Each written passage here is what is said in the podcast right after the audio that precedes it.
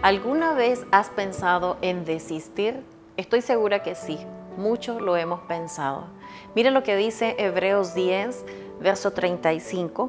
No perdáis pues vuestra confianza que tiene grande galardón, porque os es necesaria la paciencia para que habiendo hecho la voluntad de Dios, obtengáis la promesa porque aún un poquito y el que ha de venir vendrá y no tardará, mas el justo vivirá por fe, y si retrocediere no agradará a mi alma.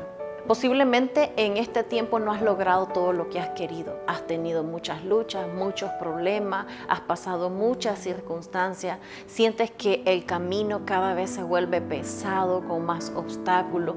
Posiblemente estés cansado y uno llega a un momento de decir, ya no puedo más. Pero dice la palabra que nosotros no somos los que retrocedemos. Y posiblemente nos pase lo que le pasa a los corredores. Cuando están a punto de llegar a su meta, ellos corren y miran que sus piernas están más pesadas, ya no tienen aliento, ya no tienen resistencia, están muy cansados. Prácticamente el camino se vuelve más largo. Mira lo que dice el verso 39. Pero nosotros no somos de los que retroceden para perdición, sino de los que tienen fe para preservación del alma. Cuando el corredor está a punto de llegar a su meta, es precisamente cuando sus piernas están más cansadas. Es precisamente, como te digo, cuando ya no tienes aliento, pero su meta está más cerca que nunca.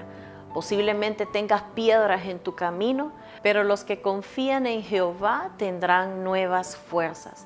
Todas esas piedras que se cruzan en tu camino, úsalas como escalón. Posiblemente te harán ver, tener una visión más clara de tu meta. Y recuerda, no desistas, persiste. Tú y yo no somos de los que retrocedemos. No vamos a retroceder para perdición estamos destinados a recibir la bendición eterna que solamente de nuestro Señor Jesucristo viene. Que Dios te bendiga.